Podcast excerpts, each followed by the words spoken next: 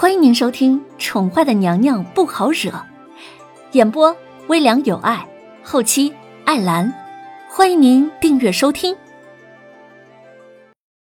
第八十集，想必弦月应该很挣扎吧？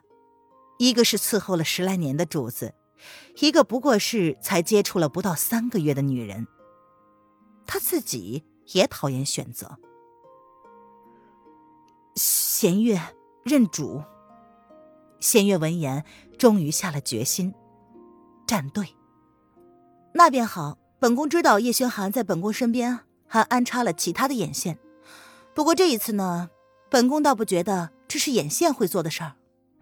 凌渊淡淡的直视弦月，毫不忌讳的说出了彼此心知肚明的事儿。他并不在意有没有眼线的事儿。只有在乎的人才会在意这个。他跟叶轩寒从一开始关系就很明确，绝对自由是他最大的追求。之前是，现在是，之后也是。嗯，主子，请恕弦月直言，皇上对主子并非无意。主子为什么总是拒绝皇上的靠近呢？若他们能够相爱。岂不是天作之合？晚了，离黑衣男子给他的期限已然过去了一个月。他既然给了别的男人机会，叶轩寒跟他的关系就只能是名义上的。他承认自己因为叶轩寒迷失过，但他也非常确定自己对黑衣人有着不一样的感觉。他知道自己绝不是三心二意之人，感情这种东西虽然没有先来后到之说，但叶轩寒跟他绝对不可能。为何？弦月再次逾矩，他直言不讳的问道：“因为本宫要的是专一，是三千弱水一瓢饮，一生一世一双人。”坦诚相待，白首不弃。凌渊勾唇淡笑，他并非说那个黑衣人就能给他这些，只不过叶轩寒绝对做不到这些。想起文燕的话，凌渊不禁笑意更浓。或许黑衣人也做不到。这，弦月被凌渊这淡淡的三句话堵得哑口无言。皇上，一个也做不到。罢了，弦月，你去问问小扇子吧。本宫有些累了，不想搭理这些事儿。林渊换了个舒服的姿势坐着，他知道弦月在想些什么。他说这些呀，不过是让弦月死了撮合他跟叶轩寒的心罢了。是，弦月点了点头，静静的退了出去。一生一世，一双人。待弦月离去之后，凌渊懒懒的挑着眸子看向镜子里呈现出来的他的容貌。这种爱情，放在法律明言禁令不得重婚的二十一世纪都很难做得到，他又怎么会去要求重男轻女的古代呢？不过都是些借口罢了。他并不追求不离不弃、白头偕老的爱情，生活不是写小说，结局也不在你的笔下。若是有适合交往的对象，他可以尝试在一起，合则聚，不合则散，自由才是最重要的。可以没有男人，也可以没有朋友，但不能没有自由，绝对不能。凌渊对着镜子发呆，一遍一遍的如是说服自己。柳叔宫内，伺候在上官柳儿身边的素儿见他们娘娘去了凤栖宫回来之后，就苍白着脸不吃不喝。皇上也不知去向。今天皇上不是答应了要陪娘娘一起过生辰的吗？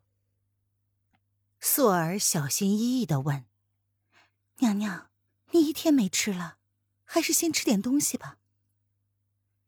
上官柳儿咬着嘴唇，她晶莹剔透的眸子里噙满了泪水，却固执的不让它掉下来，看起来那般的让人心疼。苍白的脸色，打从凤栖宫回来之后就没有改变过。不吃，拿下去。娘娘，你这是何苦折磨自己呢？素儿张口想问，但心知这事儿绝对不能提。素儿是跟上官柳儿一起从上宫堡里进宫的贴身侍女，她亲自看着自家骄傲蛮横的娘娘变成现在这样为情所困、委曲求全的样子，若是老爷知道了，该有多心疼呢？素儿。本宫长得很讨人厌吗？上官柳儿轻轻的举起了葱白的细指，她抚着自己小巧精致的脸蛋儿。她这般自信的容颜，为何就得不到皇上的怜惜呢？从小大家都十分宠爱她，她虽然骄纵了一点，但并非是个让人讨厌的女子。为何？皇上喜欢的却是楼凌渊，而不是她。素儿忍不住的心酸。娘娘是齐国第一美人，皇上亲自封的，多少皇亲贵族踏破了上官堡的大门，想见娘娘一面，怎么会惹人讨厌呢？曾几何时，他们家的小姐也会问出这般丧气的话了。上官柳儿闻言，苍白的笑了。容颜一老，即便长得美又如何？楼林渊那么平凡，那么不可一世，为何皇上眼里独独有他？娘娘糊涂，怎么这么说呀？你才十七岁呀，皇后已经十九岁了，不说。皇上会对她另眼相待，娘娘心里应该清楚才是呀。老爷进宫前就跟他们说过，皇后之位封楼相千金可能性极大，皇上亲自下诏的，这娘娘应该清楚才是。老爷说，娘娘若是能沉得住气，不出半年，皇后之位定然是要易主的。娘娘怎么会如此沉不住气呢？素儿，你根本不懂。上官柳儿亲眼所见，又怎么会有假呢？男人看一个女人的眼神，他最懂了。皇上若是真如爹爹所说，那又怎么会从不宠幸后宫的妃子呢？三番两次的过门不入。皇上甚至连他的寝宫都没有进过。本来打算好的今天晚上，他千方百计才寻得的良机，哼哼，一场空，不过是一场空。听众朋友，本集播讲完毕，请订阅专辑，下集精彩继续哦。